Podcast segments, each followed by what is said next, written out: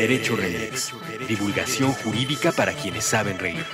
Con Gonzalo Sánchez de Tagle, Ixchel Cisneros y Miguel Pulido.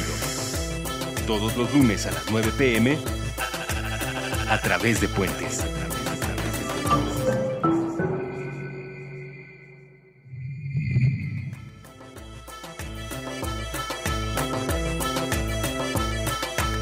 Buenos días, buenas tardes, buenas noches, bonita madrugada o cualquiera que sea esa circunstancia temporal en la que estén escuchando este programa de divulgación jurídica Derecho Remix. Qué bonito. Tengo los ojos incisivos de Gonzalo Sánchez de Tagle, el abogado más laureado de la Siempre- colonia Siempre te Condesa. imagino detrás de una cabina en un gran lote de vehículos antiguos vendiendo el Dart del 73. Es la, es la segunda vez que me lanzas al 73. Y esa sonrisa, risa picarona que escuchan desde Ixchel Cisneros. Hola, ¿cómo le va? Los ojos más pícaros y jurisconsultos del periodismo latinoamericano. La vanguardia periodística jurídica. ¿Cómo estás, Ixchel? Bien, bien, bien. Oigan, nosotros ya llevamos un rato aquí platicando y uno siempre se saluda por un, este, una cuestión de protocolo en los medios, ¿no? Como si este fuera el momento en el que en realidad El estamos convencionalismo el convencionalismo social. Bueno, bienvenidos a este Derecho Remix en el que abordaremos un tema que está por demás interesante, la salud mental con enfoque de derechos humanos. Estamos muy acostumbrados en las sociedades en general y más en, en Occidente, me atrevo a decir, a hacer de esto una cuestión de burla, de broma, incluso de escarnio o hasta eh, una fuente de discriminación y me parece que las sociedades no se han tomado el tiempo de entender de qué estamos hablando. Y tenemos el privilegio de tener a dos personas que saben del tema y que además generosamente han venido a compartir su conocimiento con un par de risas, entrelazándolas aquí. Está Norma González Benítez, ella es especialista en derechos de las personas con discapacidad. ¿Cómo estás, Norma? Bien, gracias. Gracias por la bienvenida, bienvenida a Derecho Remix. Y está Gracias. Víctor Lizama, quien trabaja en Documenta. ¿Cómo estás, Víctor? Muy bien, gracias por eh, esta invitación. No, a ti, Víctor, por venir. Documenta es una organización además bien particular. Dense una vuelta por su sitio web. Eh, entre otras cosas, hace una mezcla entre el avance jurídico y el cine. Han trabajado temas bastante interesantes, cosas que tienen que ver con... Hacen mezcales con causa. Hacen mezcales con causa, exacto. Todos con causa. Eh, yo tengo el privilegio de conocerlos hace muchos años cuando iniciaron, porque en una etapa profesional de mi vida eh, coincidí con una de las fundadoras, este, uno que tiene muchos años en estos negocios. eh, entonces también es un gustazo tener aquí a Documenta presente. Eh, para iniciar este programa, nos gustaría una cosa bien sencilla. Cuando hablamos de salud mental con enfoque de derechos humanos, yo entiendo o interpretaría que es porque estamos haciendo un contraste con otro enfoque que no es de derechos humanos y que no necesariamente es bueno. Vamos a ponerlo así. Hay un primo bueno y hay un primo malo, ¿no? El primo bueno sería el enfoque de derechos humanos para hablar de salud mental. ¿Cuál sería el primo malo? ¿Qué es lo que está siempre en la boca de las personas que necesitamos desterrar, que necesitamos remover? Eh, yo te diría que más que verlo de esta forma como algo bueno y malo, hablaríamos de un modelo que ya demostró que no cubre las necesidades tanto de las personas que tienen un problema de salud mental, una condición de salud mental, como de la población en general. El modelo anterior se denomina biomédico. Es un enfoque que ubica la problemática de salud mental en el individuo. El individuo tiene el problema y a él hay que atenderlo. A él eh, hay que buscar la forma de que se componga. Y en la medida en que no logre la, recuperación, la rehabilitación, esa persona se mantiene al margen. No, no tiene eh, la posibilidad de participar porque está enferma. ¿no? Y no se consideran eh, otras experiencias acerca de estas condiciones de salud mental. Condiciones, eh, eh, visiones incluso que vienen de, de otras culturas, de otras épocas de, de la historia de la humanidad. ¿no? Todo se ha enfocado eh, en temas de salud mental, en atender estas situaciones a partir de la farmacología. O sea, de darles drogas, Sí. ¿no? Y, y siento yo que también es como aislarlos, ¿no? Y como bien decías, pensar que o sea, el problema son ellos y no son parte de una sociedad. Y pues sí, que mejor estén medicados para que no le hagan daño, entre comillas, a los demás de la sociedad que sí estamos sanos, ¿no? Y no por lo menos para mí es bastante nuevo este término de salud mental. O sea, como por qué tendríamos que tener derecho a la salud mental y no entiendo bien a bien qué es esto de la salud mental. O, dicho de otra forma, y, es, y, al mismo tiempo que hago una recomendación, hago una pregunta. Hay un libro muy famoso y muy bonito desde el punto de vista literario de Torcuato Luca de Tena que se llama Los renglones torcidos de Dios, que justamente habla con personas con aquí la, terminología me rebasa, pero con problemas de salud mental o discapacidad. Y, digamos, el libro se recomienda desde su punto de vista literario, pero no si lo conozcan y si ese enfoque es precisamente el que dices, que es un enfoque eh, farmacológico, un enfoque biomédico, en donde al individuo, pues, por, por tener alguna discapacidad, evidente o no evidente, se le recluye en la colina. De alguna forma esa es una evidencia del modelo biomédico, ¿no? pero también lo podemos ver simplemente con las personas, por ejemplo, que siguen un tratamiento, que están estables, pero que no tienen opciones para volver al mercado laboral o para tener eh, de vuelta estudios. Yo conozco muchas personas que están en esta situación, que son conscientes desde este enfoque biomédico de que tienen un problema de salud mental y se toman la medicación tal como la indica su médico tratante, y sin embargo hay ahí elementos, desde el punto de vista de la discapacidad, eh, como un tema social, se le llaman barreras que impiden su participación. Y barreras sobre todo de tipo cultural. La principal de ellas es el estigma que existe hacia personas con condiciones de salud mental, que justamente a partir del enfoque biomédico se suele asociar con violencia, con perversidad, porque el enfoque biomédico quiere evitar esa posible violencia de las personas con, con problemas de salud mental, ¿no? Entonces desde ahí comienzan estas, estas barreras. Eh, Norma, a ver, escucho a Víctor y, retomo algunas de las ideas que pone, ¿no? El modelo anterior, para no decir que es el malo, pero uno del que nos queremos mover, que, al que queremos trascender, se centra en el individuo, es biomédico, eh, tiene la noción de que una condición es en realidad un problema, es decir, si uno tiene una condición de discapacidad, eh, se entiende que eso es un problema, y ahí es una diferencia nada menor. Eh, se, se, aborda solo desde la ciencia y no necesariamente te escuché desde una lógica de construcción social, familiar, qué significa en la comunidad, en el barrio, en la pandilla, ¿no? O sea, es como si fuera solo un asunto eh, científico y que tiene una mirada de lo normal versus lo anormal. Y ahí pues, retomo lo que dice Ixchel, ¿no? Entonces, a lo anormal hay que separarlo, porque ni siquiera sabemos convivir con él. Es más, podría ser normal, lo que pasa es que le inventamos esa condición de anormalidad. Entonces, ese es, ese es el modelo viejito del que queremos deshacernos, ¿no? Ya, gacho, hay que se quede. ¿Qué características tendría el enfoque de derechos, el enfoque de derechos humanos en particular, al abordar la discapacidad? Fíjate que eh, ese tránsito que hay del modelo eh, médico al nuevo modelo social y de derechos humanos eh, creo que eh, una forma de entender cómo esta transición es a partir de cómo surge el modelo social, ¿no? O sea, justo a partir de que las personas con discapacidad psicosocial son recluidas, son institucionalizadas, justo lo que tú decías, son apartadas del mundo, ¿no? Eh, para su recuperación y entonces la responsabilidad de recuperarse está en ellas y no de la sociedad en incluirlas a partir de los años 60, 70, finales de los 60 y principios de los 70, es cuando surge todo un movimiento social, ¿no? encabezado por las propias personas con discapacidad psicosocial eh, y bueno, y otras discapacidades físicas, quienes empiezan a exigir salir de las instituciones. ¿no? Este movimiento se da principalmente en Estados Unidos, en, Inglaterra, y son ellas quienes dicen, no queremos estar en las instituciones. Yo tengo derecho a tomar mis propias decisiones y yo tengo derecho a salir a trabajar a la calle ¿no? y, no estar aquí encerrada ¿no?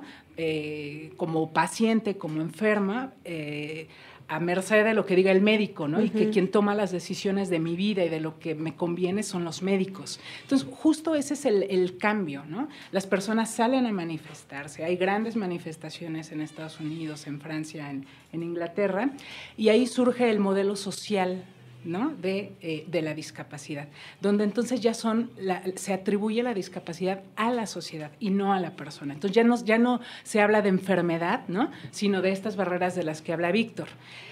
Eh, México fue el país que impulsa una convención ante la ONU, ¿no? Es el país que dice, eh, con Rincón Gallardo, ¿no? Él es el que dice, eh, necesitamos una convención sobre los derechos de las personas con discapacidad, ¿no? Eh, en 2006 se aprueba en la Asamblea General de la ONU, ¿no? Las, pues, como este proceso para crear la convención.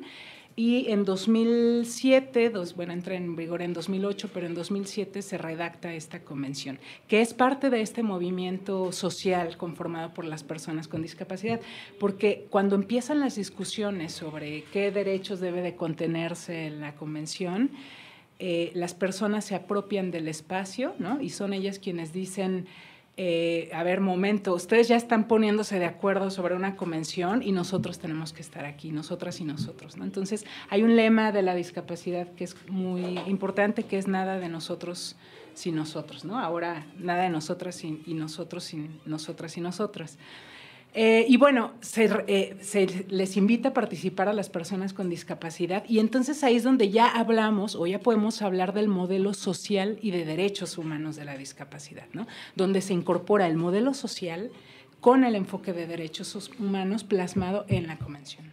Pero yo tengo una duda, ¿eso en México aplica? O sea, eh, escucho que dices, ¿no? Salieron en Inglaterra, salieron, pero en México realmente yo desconozco si eh, se les respetan estos derechos, si ahorita se está impulsando algo.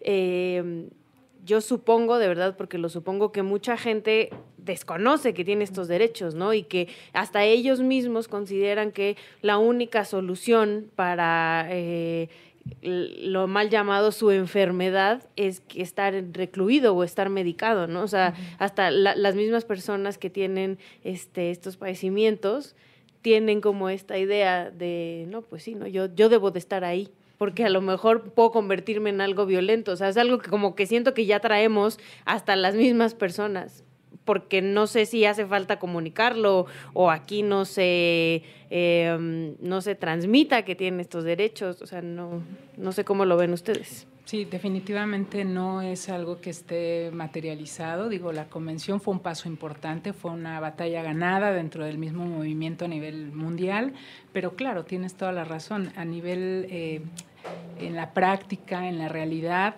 es algo que creo que dista mucho, al menos en, nuestro país. Sí ha habido avances, no lo podemos negar, ¿no? Sí, sí ha habido como estos pasitos que se han dado, no solamente a nivel legislativo, sino también a través de política pública, pero falta muchísimo por hacer, ¿no? Y, justo lo que decía Vicky hace rato es súper importante. Uno de los principales retos para enfrentar tiene que ver con la toma de conciencia, que significa la cuestión cultural, ¿no? A nivel cultural podemos ver una discriminación eh, hacia las personas con discapacidad terrible, no solamente en, el día a día, ¿no? sino en los medios de comunicación, en las telenovelas, en los medios, ¿no? donde todavía seguimos teniendo esta imagen de la persona con discapacidad devaluada, necesita de protección, eh, incluso sujetas a burlas, ¿no? como muchos personajes que que, bueno, que son como muy famosos y, que, y que ese es el concepto que tenemos, ¿no? Tenemos un concepto de que tienen que estar encerrados, ¿no? Pese a que la misma convención, uno de los artículos más importantes eh, que, son ejes rectores de la convención tiene que ver con el derecho a una vida independiente ¿no? y ser incluida en la comunidad. Es un derecho nuevo relativamente que se da a partir de la convención y que tiene que ver con las propias necesidades de las personas con discapacidad de ser incluidas. Entonces, eh, hoy por hoy no, no hay, un, hay un abismo pues para que podamos llegar a eso. Siguen siendo institucionalizadas y siempre que vemos a una persona con alguna discapacidad psicosocial, lo primero que pensamos es tiene que estar en un hospital psiquiátrico. Y aquí quisiera hacer un apunte, Norma. Eh, justamente hablando de anteriores modelos, enfoques, junto con el modelo biomédico, socialmente hay algo que se llama asistencialismo. Y este ha generado una percepción de la discapacidad, una percepción que implica que la persona que no tiene discapacidad vea como un golpe eh, la discapacidad en el otro y eso le inspire lástima, le inspire compasión. Y por eso vemos que de pronto ciertos, ciertas actividades altruistas van muy enfocadas a la, a la discapacidad y a decir vamos a ayudar, los pobrecitos no pueden. Pero en el caso de la discapacidad psicosocial, el modelo asistencialista no ha llegado del todo. Y lo que genera en la mayoría de las personas cuando escuchan hablar acerca de alguien que tiene un diagnóstico psiquiátrico es sentir miedo. ¿no? Esa sería una, una base diferente con respecto, por ejemplo, a las personas con discapacidad visual, auditiva, física, que son más evidentes. La discapacidad psicosocial no siempre se percibe. Es como eh, la discapacidad es un proceso de vida. No sabemos en qué momento la persona está más eh, digamos, vulnerable frente, frente a los demás. Y hay personas con discapacidad psicosocial que pueden tener momentos críticos muy específicos y en la mayoría del, la mayoría del tiempo eh, más o menos interactuar con el resto de la sociedad. Que es un poco lo que decías, el tenerles miedo, ¿no? O sea, pero tenerles miedo porque se pueden convertir en algo violento. O sea, tenemos como este estigma que a diferencia de personas que tienen otro tipo de discapacidad, no vas a pensar que alguien que tenga una discapacidad visual se puede volver violento, pero nosotros mismos en la sociedad tenemos este estigma de que quien tiene una discapacidad psicosocial puede agredirnos, hacernos daño, ¿no? Entonces creo que todavía ahí el aislamiento es peor. No sé si a ustedes les pase, pero por ejemplo, esta forma en la que se ha venido desarrollando la discusión en Estados Unidos a propósito de los tiroteos, eh, los mass shooting, ¿no? que, y hay un, hay un movimiento que en el afán de tratar de sensibilizar a las, a las personas sobre la importancia de tener ciertas restricciones en la posesión de armas, ¿no? las muertes que ha causado, etcétera, han puesto sobre la mesa el tema de la salud mental o las enfermedades mentales, que es propiamente como los gringos le dicen, ¿no? Es el mental illness.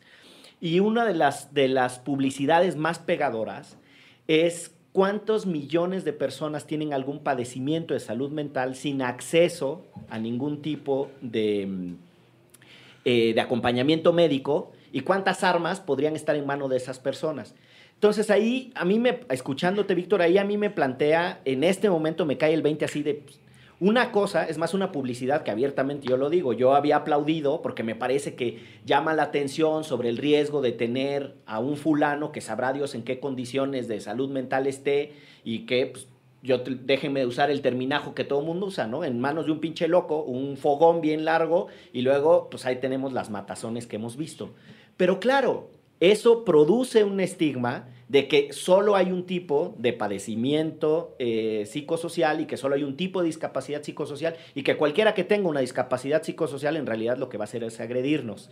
Y la ignorancia empuja gacho a la discriminación, a la exclusión y a la reclusión en su, en su estado más radical, según les sigo la pista. Y aquí, por ejemplo, habría que distinguir otros conceptos como la psicopatía, que es algo muy diferente a eh, una condición de salud mental muchas personas sociópatas, psicópatas, conviven con el resto de, las personas y muchas veces no lo advertimos. Y no son condiciones que tengan que ver, por ejemplo, con la esquizofrenia, con la bipolaridad, con la depresión, con problemas severos de ansiedad, que son estos los, eh, desde el punto de vista clínico, los que componen la discapacidad psicosocial.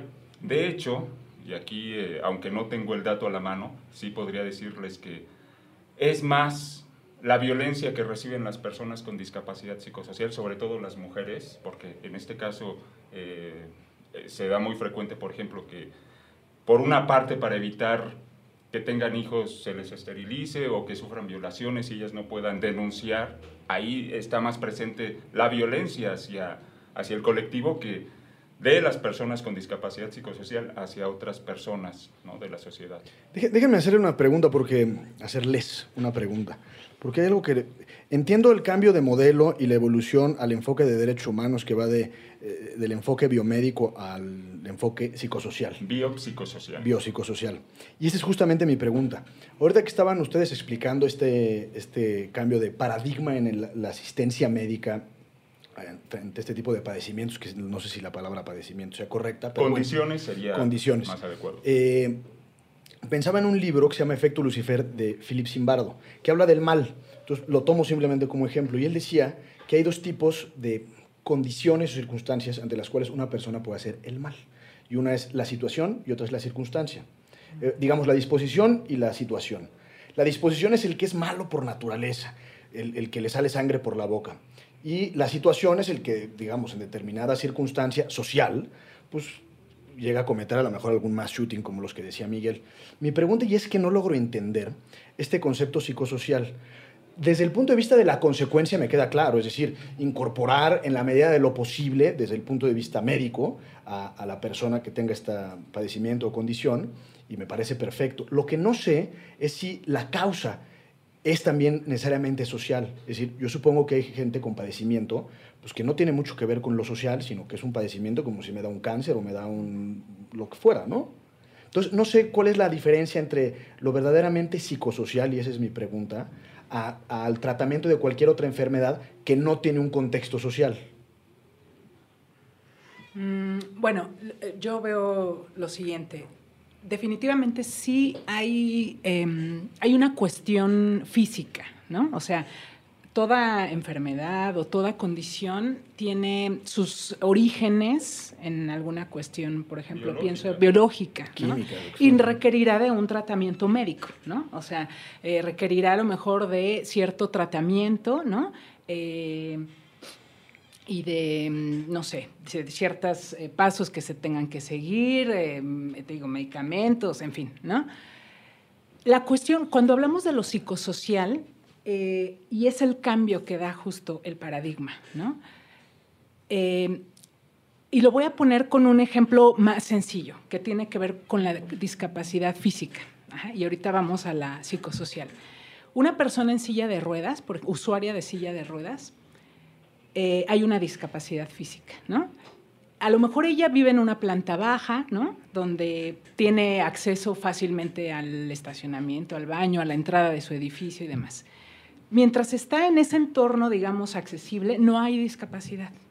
¿No? No en este, pensando como en este modelo social y de derechos humanos, no hay una discapacidad. Sí hay una limitante o una deficiencia, como lo plantea la Convención, que tiene que ver con su, eh, su propia condición física, pero no hay discapacidad. La discapacidad surge cuando sale de ese entorno accesible y se enfrenta a, por ejemplo, eh, querer entrar al metro y no hay elevadores, ¿no? O querer entrar a un edificio donde tiene que subir al cuarto piso y no hay elevadores, por ejemplo, ¿no? Esas escaleras, ya ahí, ahí es donde se presenta la discapacidad.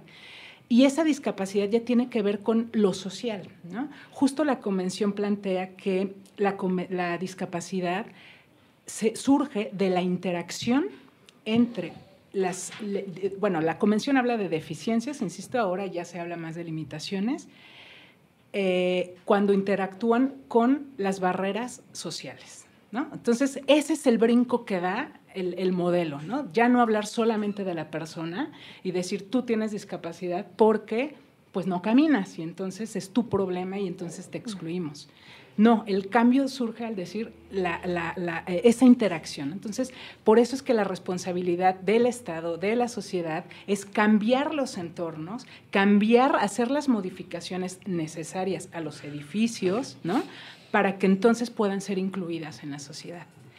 Digamos que cuando hablamos de discapacidad física, insisto, es, eh, no es fácil, incluso implicará también un costo elevado, ¿no? Cuando hablamos de, los dineros, pero sí es como más sencillo de entender cuando hablamos de la discapacidad física. Y todo se empieza a complicar cuando hablamos, las discapacidades más eh, difíciles de entender son la intelectual y la psicosocial, porque justo tiene que ver ya con eh, barreras comunicacionales. Y entonces, a, lo mejor en un edificio, bueno, hago las adecuaciones y listo, la persona podrá eh, acceder al edificio pero cuando hablamos de discapacidad psicosocial es muchísimo más complejo. ¿Por qué? Porque entonces, ok, hablamos de, eh, pensando como en esta mm, fórmula de la discapacidad a través de la convención donde está deficiencia más barreras, ¿no? Igual a discapacidad. Eh, pensemos, por ejemplo, hay una limitante, pensemos que yo tengo esquizofrenia, ¿no? Entonces, eh, yo eh, tengo una limitante física, biológica, requiero de un tratamiento médico, evidentemente, y eso sí yo quiero, ¿eh? porque ese es otro punto importante que tiene que ver con la convención y que es uno de los principios rectores, la autonomía, yo decido, ¿no? Entonces, yo digo, yo no quiero tratarme, ¿no? Yo quiero yo soy feliz así y entonces ese sería, eh, es uno de los derechos que, tengo. Pero bueno, en el supuesto de quiero tratarme, ¿no? Entonces voy al médico, me da un tratamiento, pero ese, ese medicamento tiene efectos secundarios que solamente entiende quien lo vive, ¿no? Eh, eh, porque además los, los, tratamientos médicos, cuando hablamos de, de, de estas enfermedades, eh, no, no son, los efectos no son iguales para todas las personas. Entonces, a lo mejor a mí me cae súper bien el medicamento, pero para Víctor no, y a lo mejor para él le, le da muchísimo sueño, no puede levantarse, ¿no? Entonces, empiezo a tratarme y no puedo levantarme, me deprimo, eh, resulta que, o sea, de verdad no puedo tener los ojos abiertos y tengo que ir a trabajar, ¿no? Y entonces voy a trabajar, hablo con, y además por mi misma condición, por, no sé, em, lo propio de las limitantes, si tú me pones en un nivel de estrés donde necesito esto para hoy y lo tienes que entregar, puedo, eso me puede detonar una crisis, ¿no? Por mi condición de, insisto, de, eh, de discapacidad. Y mi jefe me dice, ¿sabes qué? No me sirves. ¿no? Y entonces te vas, me despiden. Ahí estamos ya hablando de los factores psicosociales, ¿no? Entonces, eh, ya hay, bueno, y no solo eso, hay una discriminación, ¿no? Y entonces me excluyen y ya estamos hablando ahí de barreras en términos de, por ejemplo, de la discapacidad psicosocial. Entonces ahí, pensando en el modelo social y de derechos humanos, se tendrían que hacer las adecuaciones para que yo, para que a mí me puedan incluir dentro de ese ámbito laboral. Entonces, a lo mejor tendrán que darme cierto horario especial, eh, a lo mejor si yo mi medicamento me lo tomo a las 7 de la noche y a esa hora yo caigo como piedra, pues entonces mi salida tendrá que ser a las 6 de la tarde, antes que mis compañeros puede ser, ¿no? Pero a lo mejor pueda llegar yo antes. En fin, se tienen que hacer todos estos cambios procedimentales, estructurales y demás para que pueda ser incluida la persona con discapacidad. Y aquí, Norma, también hay algo que es importante destacar. Cuando se hace este tipo de adecuaciones para personas con discapacidad, toda la sociedad resulta beneficiada. Una rampa no solo le sirve al usuario de silla de ruedas, le sirve al de patineta también. Sí, exactamente. al de la carriola. Al adulto mayor. Y curiosamente, cuando generamos inclusión para personas con discapacidad psicosocial, también estamos promoviendo una sociedad más saludable mentalmente, porque estas adecuaciones que, mencionaba Norma también pueden ser para el resto de las personas. Hemos naturalizado el que en los trabajos se nos exija ser competitivos, tolerantes al estrés, y bueno, si no somos tolerantes, tendremos un problema de discapacidad psicosocial y ya nos marginarán, ¿no? Trabajar las 24 horas. Exactamente. Si no, no eres Y eso no es lógico, no es saludable mentalmente en términos generales. Entonces también ver la inclusión de este colectivo de personas con discapacidad va a ser eh, benéfico para la sociedad completa, ¿no? Con esta reflexión de Víctor a propósito de lo que significa eh, tener una comprensión más abierta a condiciones que sean de salud en el sentido más amplio y cómo una sociedad se beneficia. Vamos a hacer una primera pausa en este Derecho Remix. Regresamos a seguir con esta conversación a propósito de la salud mental con enfoque de derechos humanos y qué onda con la sociedad mexicana. Contamos en esas. Derecho, derecho, de, de, derecho Remix. Aquí todos estamos locos. Con Rafael López. Nuevo episodio todos los viernes a las 8 a.m.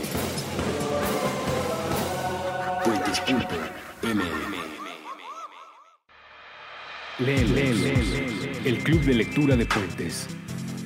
Con Andrés Vargas y Francisco de Pablo. Todos los martes a las 10 de la mañana a través de Puentes.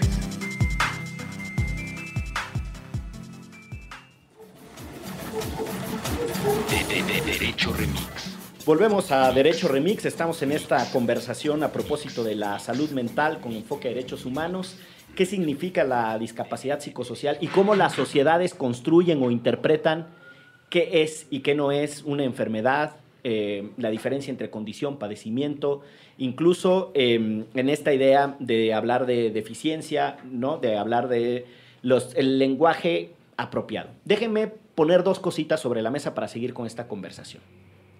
Yo entiendo que en todos los temas las palabras importan en el sentido de que reflejan o condensan la interpretación de algo. Eh, no es porque en sí mismo sea mejor o peor usar un término, es por lo que condensa optar por un término frente al otro. En este programa hemos hablado mucho de cómo la sociedad mexicana en ciertas situaciones y en ciertos temas tiene un avance mucho más veloz en la corrección política que en la transformación de la sustancia. Y entonces ya nadie sabe qué significa una cosa o qué significa otra. Por ejemplo, yo tengo un sobrinito que es tremendo y que le dice, o sea, con esta lógica de los adultos mayores, en realidad sigue haciendo todos los mismos chistes de exclusión, de, ¿no? de crítica, bla, bla, nada más que ya no dice viejitos, dice adultos mayores, ¿no? Entonces, eso, ¿no? Como que tenemos un desfase y en la simulación tan de nuestra cultura política y de todo, hasta en el lenguaje adecuado, a veces terminamos simulando y no hay un apropiamiento de la raza de qué significa una cosa frente a la otra, ¿no? Yo, yo ahí quisiera escuchar sus reflexiones siguiendo una pregunta que les hizo Ixchel, que es, ¿cómo estamos en México? Es decir, ¿las autoridades se toman sí o no en serio este tema? Y los, empleadores. Los empleadores, en las escuelas, eh, las ONGs, hay suficiente músculo profesional, qué onda con la academia, le entra macizo sí o no, se raja, estudian, ¿no? O sea, ¿cómo estamos? Digo, no, no, no el diagnóstico profundo, porque no nos da el tiempo, pero tres ejes. ¿Cómo estamos en la academia? ¿Cómo estamos en las instituciones? ¿Cómo estamos en materia legislativa? ¿Quién le quiere entrar? pues no tenemos nada. y ya se acabó. Estamos, estamos re, síntesis, estamos re mal. Exacto. Eh, yo te podría decir que falta muchísimo, ¿no? Justamente por el tema de la simulación. Muchas veces no cobramos conciencia de lo que se propone el lenguaje incluyente en términos generales, que no es simplemente una moda, sino que tiene la intención sobre todo de visibilizar a partir de la dignidad de la persona justamente a grupos que han vivido exclusión, discriminación, eh, vulneración de derechos. Por eso es importante hablar de hombres y mujeres, es importante hablar de personas con discapacidad, de pueblos originarios, en fin, ¿no?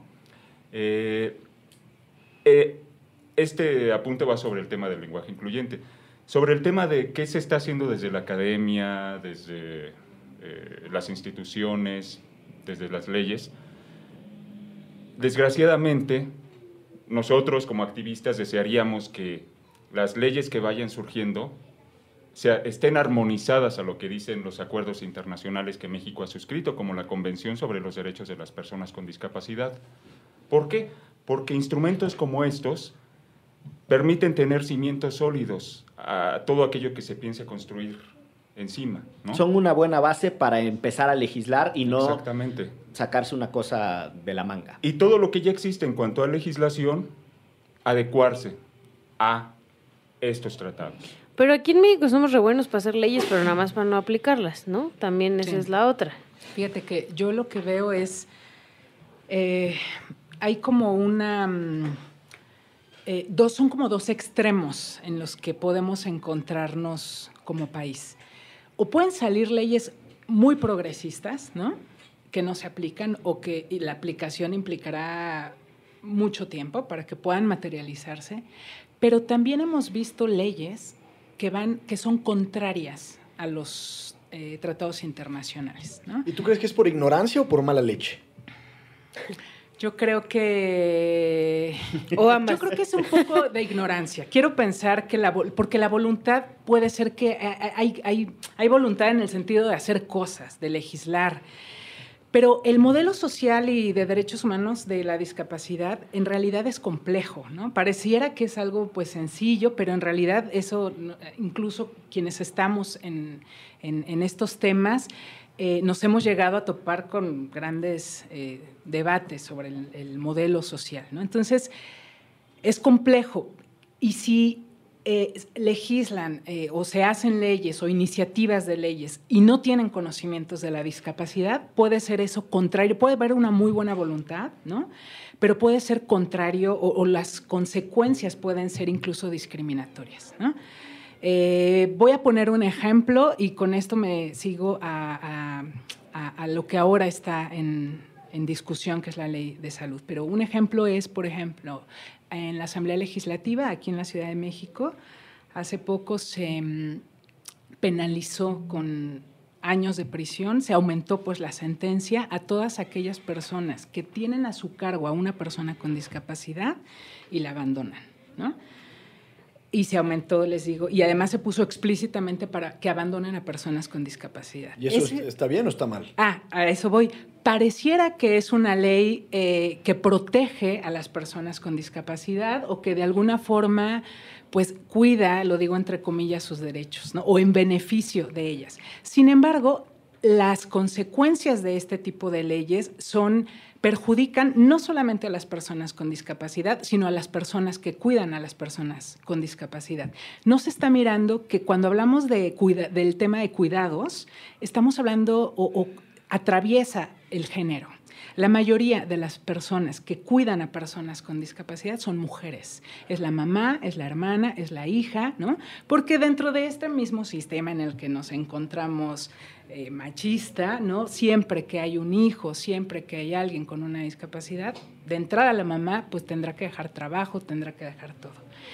Eh, y, decir pues que, que tienes, además si lo abandonas, tienes una sentencia enorme, me parece eh, violatorio a derechos humanos, porque además el Estado se está deslindando de una responsabilidad que tiene, que es cómo vamos a hacer con las personas con discapacidad, con darles servicios médicos, darles educación, darles este trabajo, todo eso queda, y entonces, pues es la mujer, entonces si la persona... y ahora, ¿quién se va a aventar a cuidar eh, y eso también podría brillar a que hubiera más personas con discapacidad, que nadie les quisiera este, acompañar en este proceso, porque pues si por cualquier cosa este, se les acusa de abandono. Se les acusa de abandono, ya ahora también me pueden a mí este, meter a la cárcel, etcétera, ¿no? Entonces, creo que, pues sí, como dices, sonará muy bonito en el papel, pero la neta es que en la realidad está orillando a que no se apoye a las... Yo creo que sí hay, digo, por, de, forma intuitiva, yo creo que sí hay cierta responsabilidad cuando tienes una patria potestad o tutela,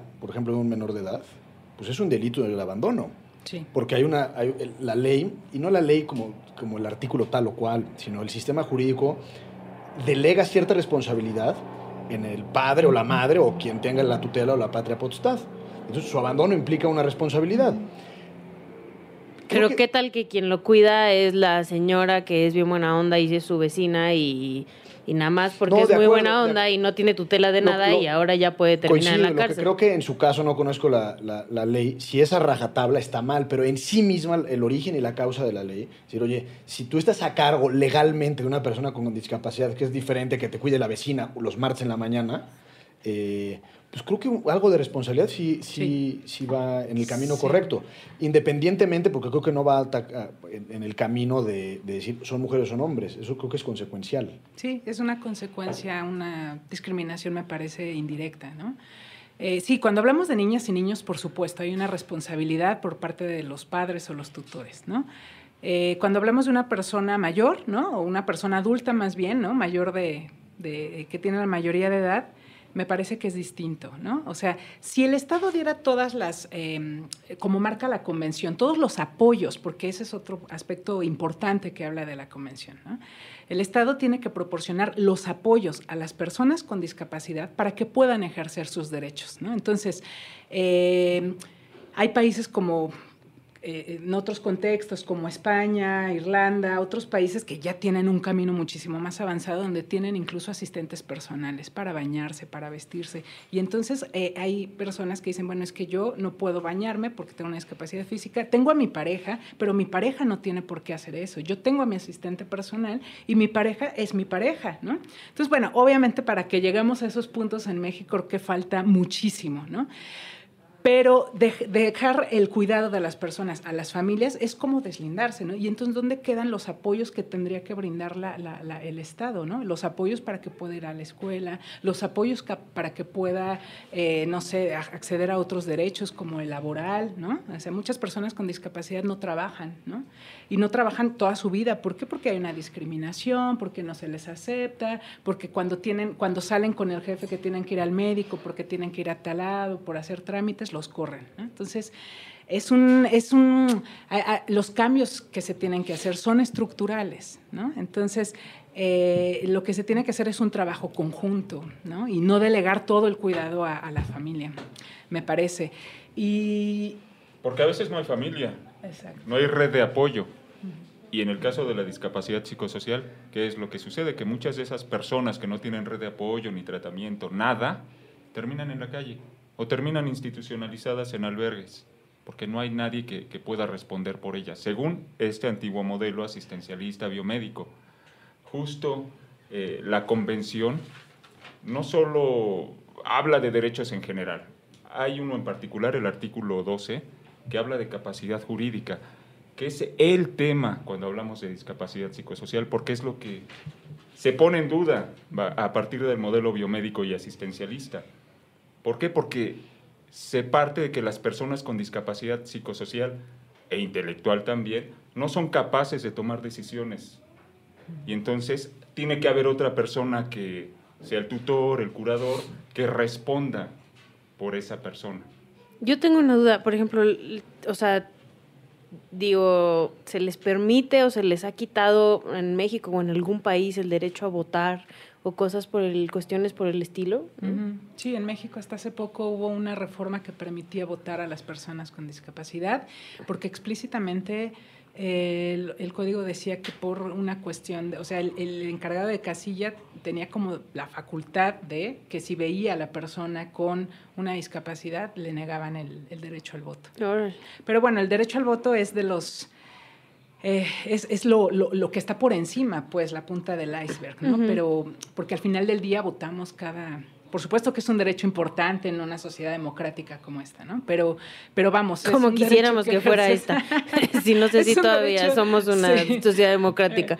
Eh, es un derecho que ejerces cada cuatro años. Pero cuando hablamos de capacidad jurídica, estamos hablando de que todos los días hay, hay, hay personas, por ejemplo, en el caso de mujeres, que por el solo hecho de tener una discapacidad intelectual, por ejemplo, ¿no? Desde que nacen, se les recomienda a las mamás eh, la esterilización. Entonces, pueden, cumplen a veces la mayoría de edad y como el tutor es un familiar o el esposo quien sea quien tiene la la, tutela de la persona, ellos deciden esterilizar a la mujer y son las últimas en enterarse que fueron esterilizadas.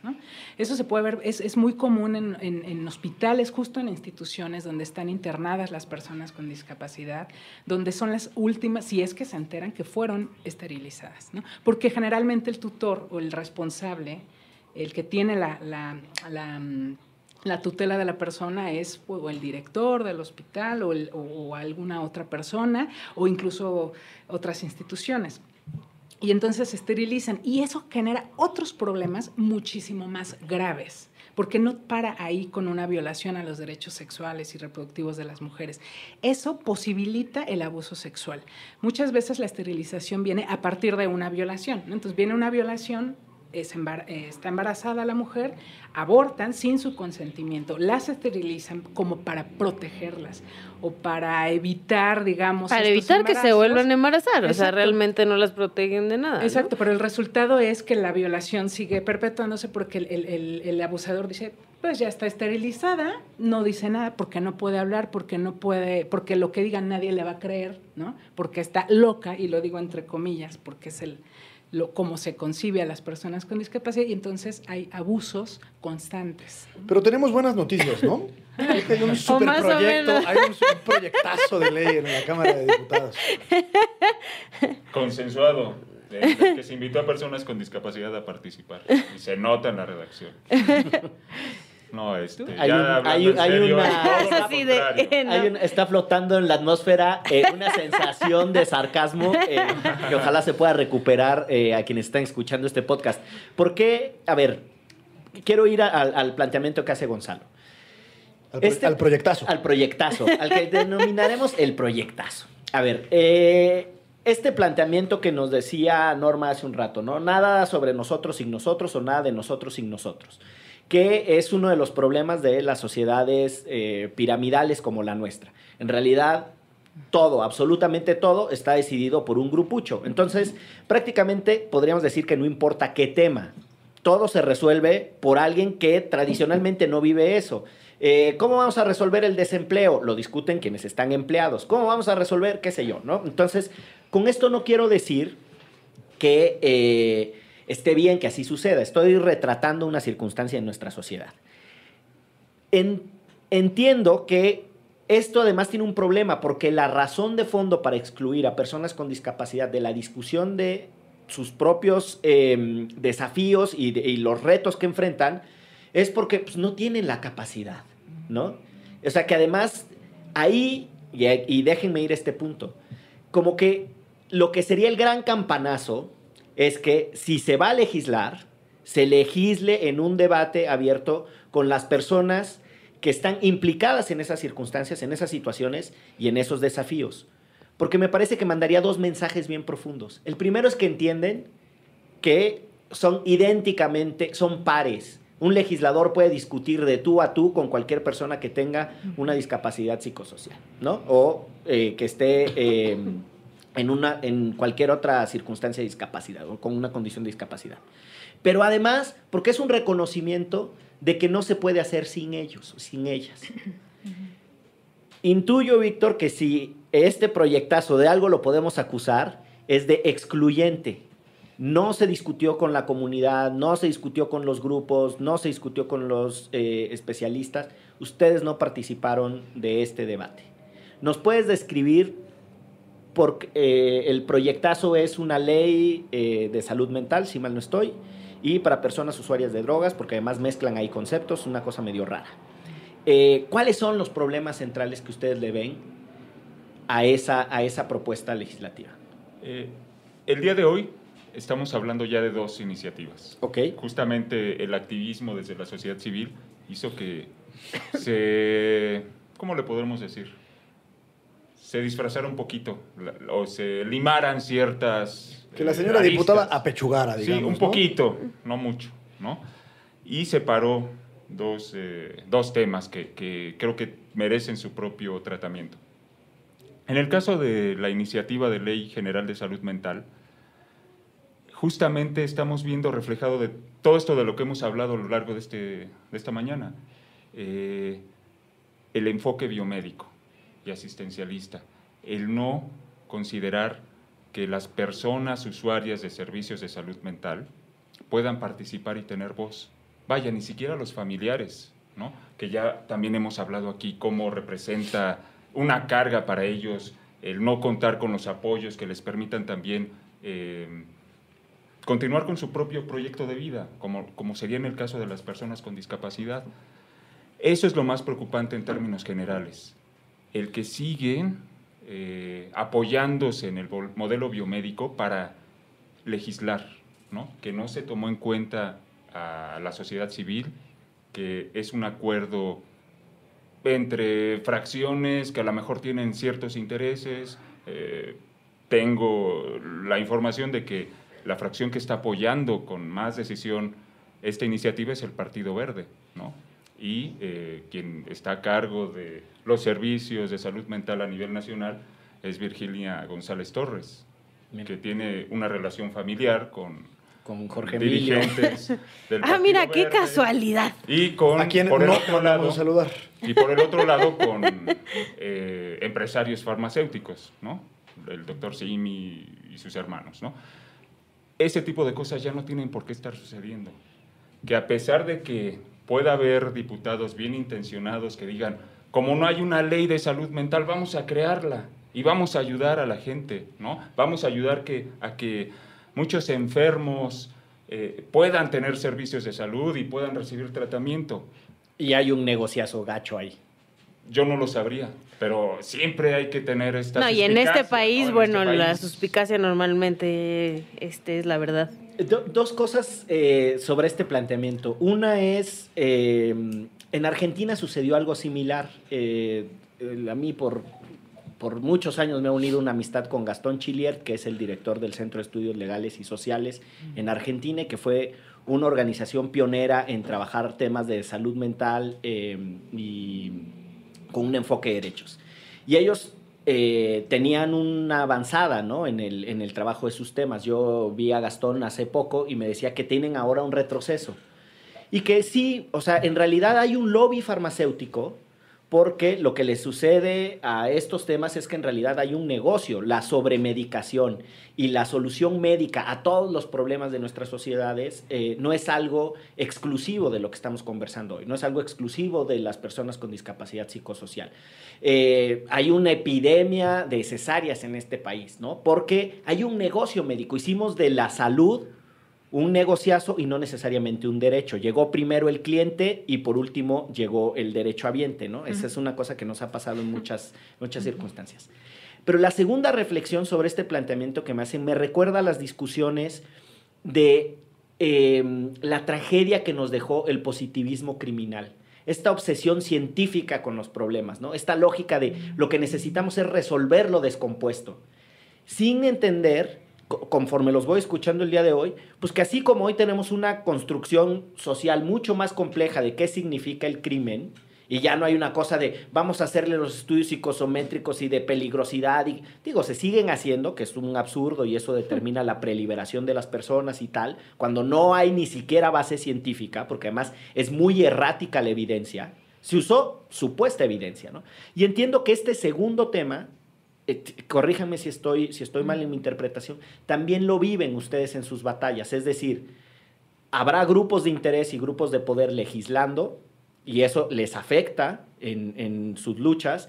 Y además hay una construcción de un, de un, mensaje que es muy racional, que vende mucho porque es pues esta cosa científica, biomédica y que la neta pantalla, ¿no? Y sin, sin reconocer que esos, esos enfoques pueden ser complementados con otras perspectivas.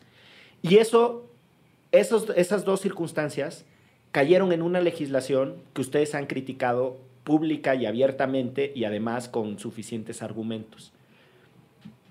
¿Qué ha pasado después de eso? ¿Siguen las intentonas de avanzar esa legislación? Es una batalla que no solo se da en el campo legislativo. Ustedes enfrentan estos dos fenómenos en otros campos, por ejemplo, la internación obsesiva, ¿no? Este, la reclusión de personas como medida eh, desaforada y, abusada. ¿Son cosas que ustedes además viven en, su lucha como activistas? Definitivamente, ¿no? Y eso es lo que preocupa, porque este tema de, la iniciativa no se ha limitado a, a ser discutida en nuestro país Incluso relatores de las Naciones Unidas han enviado eh, comunicados manifestando su preocupación. Ajá, bueno, pero ya vimos que eso no les importa en otros casos. exactamente. Estamos tan eh, acostumbrados a que se legisle contra el interés de la sociedad que podíamos, podremos dejar esta otra, esta otra iniciativa eh, que siga su curso, que se apruebe y, y no hacer nada. ¿no? Yo creo que justamente espacios como estos nos permiten divulgar lo que está pasando. ¿no? Y, déjame hacer un, breve comentario. Me di a la tarea de leer ambas iniciativas. Me sobra mucho tiempo. Eh, sobre todo la que se retiró. Se, las llevó a Mazunte ahora que estuvo el fin de semana ahí. Pero eh, esta señora diputada, que no recuerdo su nombre, o como, diría el clásico, cuyo nombre no quiero acordarme, Eh, Leticia Amparano. pero mira, ahí está. Para ponerle eh, nombre, apellido y partido. Es que incluso para hacer fechorías hay que tener habilidad. O sea, la iniciativa, cuando menos la segunda, está tan mal redactada que, entre otras cosas, le agrega un estado a la República Mexicana. los 32 estados federados y la Ciudad de México hará no sé qué, no sé qué, no sé qué, no sé qué. Pero déjame hacer una premonición, porque veo que en la segunda de los proyectos elimina todo lo relativo al consumo de drogas. Creo que de alguna forma la presión que ustedes ejercieron sobre ella eh, brindó resultados, por un lado. Entonces, presenta esta nueva iniciativa. Sí, porque en la primera los mezclaba, ¿no? Los mezclaba, hablaba de internamiento involuntario de manera muy consistente y poderosa, etc. Pues creo que lo que hizo, y es algo que se hace con frecuencia en sede legislativa, es, bueno, pues presento un mismirriado de lo que en realidad yo quería presentar. Y ese mismirriado... Espérame, espérame. ¿Un, un qué? Mismirriado. bueno, así le dicen en mi casa.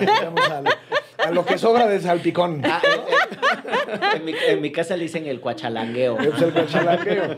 Entonces presenta su mismirriado, que sería el segundo de los proyectos, la ley general, y creo que lo que pretenderá esta señora, en caso de que tenga el brazo político suficiente como para que se dictamine y demás, es que la propia comisión dictaminadora, que sería la de salud, sea la que incorpore todos estos, estos temas. Entonces, ella no asume el costo político sola, se hace, digamos, más un gremio político quien bajo los argumentos que dice Miguel, es decir, es que la técnica y la ciencia son los que indican que eso es lo correcto, entonces se convierte, se convierte digamos, en un proceso bastante más complicado que simplemente una iniciativa de una diputada. Probablemente se pueda hacer el camino.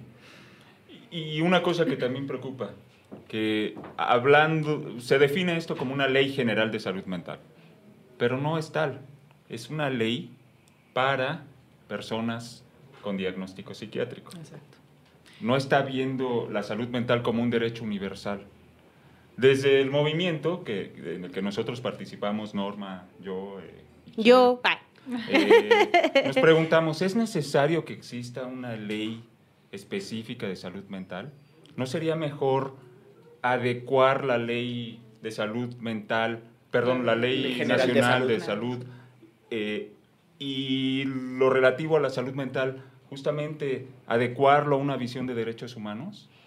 ¿Para qué esta iniciativa? Y justo también lo que decías hace rato, ¿no? De que no se habla de, por ejemplo, cómo todos necesitamos y, y tenemos derecho a la salud mental y cómo en los trabajos, ¿no? Ya estamos acostumbrados a que te estreses, a que no duermas, a que y eso es parte de nuestro, eh, están violando nuestro derecho a la salud mental, ¿no? Y cómo esto ni lo tenemos claro, ni viene en ninguna legislación, ni en esta misma propuesta, ¿no? De la diputada, o sea, deja de lado eh, realmente lo que podría ser el derecho a la salud mental. ¿no? Como Claro. derecho universal. Sí, yo creo que Vic acaba de dar justo en el clavo, ¿no? O sea, si vamos a legislar sobre salud, entonces se tiene que hablar del derecho, pero del estándar de derecho pues internacional. ¿Qué implica la salud, no?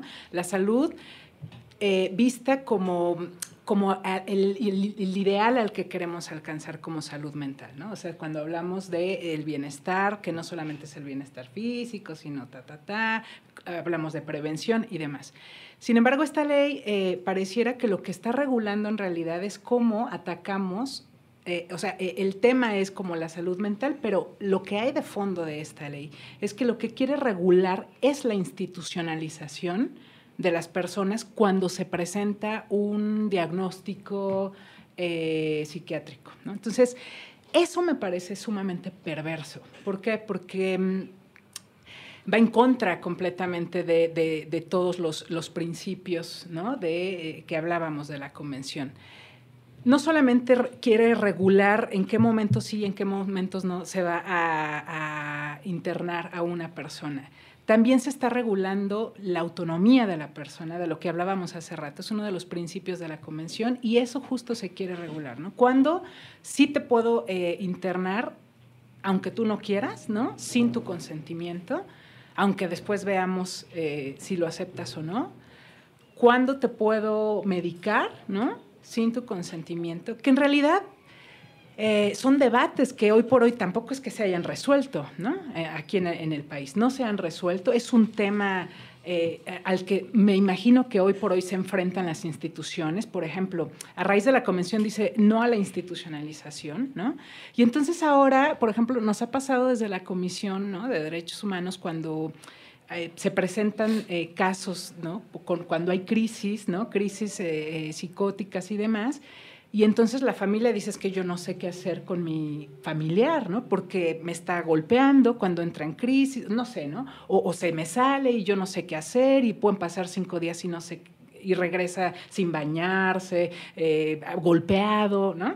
O violada, Eh, violada, mujer. exactamente. Y entonces yo no sé qué hacer con él y entonces lo quiero encerrar. Pero en el hospital me dicen, o en la institución me dicen que no lo aceptan porque la convención dice que ya no institucionalización. Entonces, ah, querían su convención y que respetáramos sus derechos, pues ahora no lo acepto, ¿no? Entonces, lo que es un hecho es que hay, un, hay una situación, hay un problema que, que, no se está atendiendo de manera adecuada, porque me parece que la solución no es, insisto, no es legislar sobre cuándo sí, cuándo no vas a, vas a, institucionalizar a alguien, sino el problema, la, la, clave, la respuesta está en los servicios a la comunidad, que volvemos a la convención.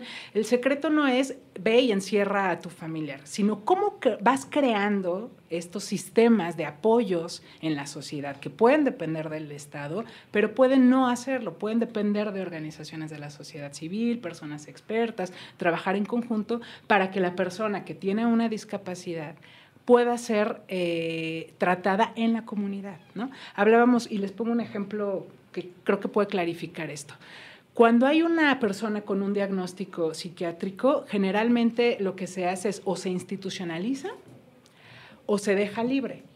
Y entonces el médico le da una receta médica, un tratamiento que, que no sigue. Y cuando no sigue, dice, pues es que no lo siguió y entonces no es mi problema. Ahí el problema es, o sea, no es la persona con discapacidad la que tendría que estarse acercando a los hospitales. Si, si, si hubiera una especie de, no sé cómo llamarlo, activismo médico, que es una palabra que no existe, pero que ahora se me ocurre. Pero existe el activismo judicial. el activismo judicial, por eso lo pensé, por activismo judicial. Si hubiera un activismo médico, entonces tendrían que ser los médicos quienes no desde detrás de su eh, escritorio y su consultorio recetaran, sino que salieran a las calles y que entonces fueran a la casa donde está la persona con una crisis y no solamente se trataran a partir de la sobremedicación, que es lo que tú decías, es más fácil medicar a alguien que llegar a su casa y hacer un tratamiento mucho más social, ¿no? Con esta clarificación de que, ojo, no todo está resuelto y que incluso esto presenta desafíos, vamos a ir eh, cerrando este derecho remix en nuestra tradicional ronda de eh, comentarios finales. Eh, Ixchel, tú que eh, has acompañado desde tu trabajo también ayudando con temas de comunicación, ¿qué reflexión te queda del, de pues, la charla? Pues un poco esto, ¿no? Que en principio era algo que yo desconocía y que creo que de verdad es bien importante porque es una población a la cual tenemos totalmente relegada, pero también esto de la salud mental que nos compete a todos, ¿no? Que todos tendríamos que estar pensando así como en nuestra salud física, también en nuestra salud mental, porque también esto trae muchas cosas del después, ¿no? Del estrés, de la violencia, de, o sea, que genera un montón de cosas el no estar sanos mentalmente y pues nuevamente este a nuestros legisladores o sea, ¿en qué momento te parece buena idea empezar a legislar cuando no consultaste a las personas que están directamente afectadas, a las organizaciones que ya están trabajando estas cosas? Y, y pues nada más eso, ¿no? O sea, pedirles que no pasen esta ley si no eh, se consulta primero a estas organizaciones y a estas personas. Que dejen de legislar con las patas. Gonzalo. A lo largo de toda la conversación pensé en una cosa que la humanidad, desde tiempos inmemoriales, le ha temido a lo que no conoce. Y creo que si hay algo desconocido, como la profundidad del mar o el universo, ya me puse medio poeta, es la, mente humana. Yo creo que, eh, no sé en qué porcentaje, pero desconocemos infinitamente más de aquello que conocemos. Recuerdo una clase que un profesor nos decía del hipocampo, en donde está la memoria, y, y mm. que supuestamente el sentimiento también tiene una región en la hipófisis y la silla turca y el cuerno de Amón, que suena todo muy abismal. Y, creo que parte de, los complejos y los estereotipos que hacemos derivan precisamente del desconocimiento, al potencial de violencia que comentabas, etc. Creo que desde el punto de vista cultural, aunque lo desconozcamos de fondo, no hay que tenerle miedo, no hay que excluir aquello que desconocemos, que, que es parte de la premisa de la discriminación y comentar a la señora diputada que le eche un poco más de ganas, que le eche entusiasmo a su trabajo. ¿no? Se ponga a trabajar, básicamente. Oye, querido Gonzalo, yo nomás una cosita, este, ¿no querías decir hipotálamo en lugar del hipocampo? No, hipocampo. El hipocampo es donde está toda la memoria, sí. Sí, ¿no? el hipocampo no son las tortas. Son las tortas. y también suena caballo, pero es ahí justamente donde está, donde está la memoria.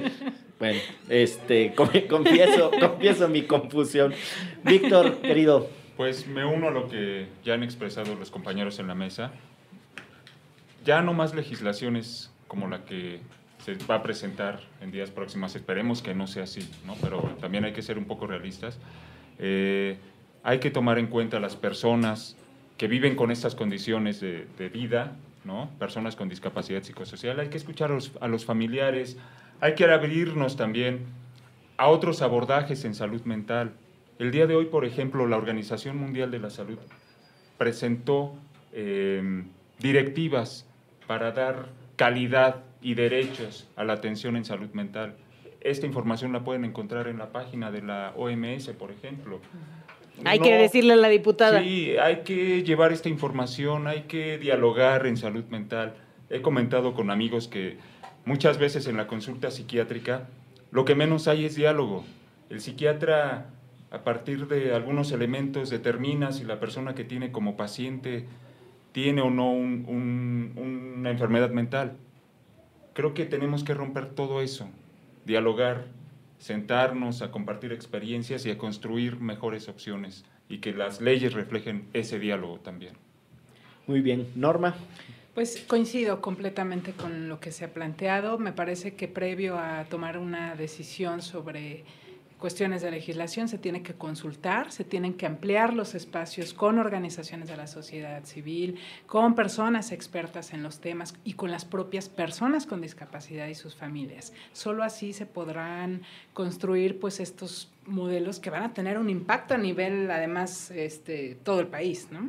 No, bueno, ahí el tema de la legislación y las consecuencias por hacerla mal, me parece que eh, hay que hay que siempre poner la lupa. Felicidades por el trabajo que han hecho y por llamar la atención sobre el tema. Como muchas otras eh, temáticas que abordamos aquí en Derecho Remix, eh, esta está invisibilizada. El esfuerzo que nosotros tratamos de hacer es justo de llevar estos temas a más gente. Si ustedes están escuchando este podcast, si no, no estarían escuchando este mensaje. Esa es la. Esa es, la Sí. el- el- es como de, si usted no está escuchando este programa, empiece a escucharlo. Es medio absurdo, ¿no? No, Pero bueno, a las personas que estén escuchando este podcast, para decirlo de manera correcta, los invitamos, les pedimos, les sugerimos que compartan esta información. Ayúdennos a hacer visible lo invisible. Muchas gracias por venir. Esto fue Derecho Remix. Chao. Gracias. De- Derecho Remix. Divulgación jurídica para quienes saben reír. Con Gonzalo Sánchez de Tagle, Ixchel Cisneros y Miguel Pulido. Todos los lunes a las 9 pm a través de Puentes.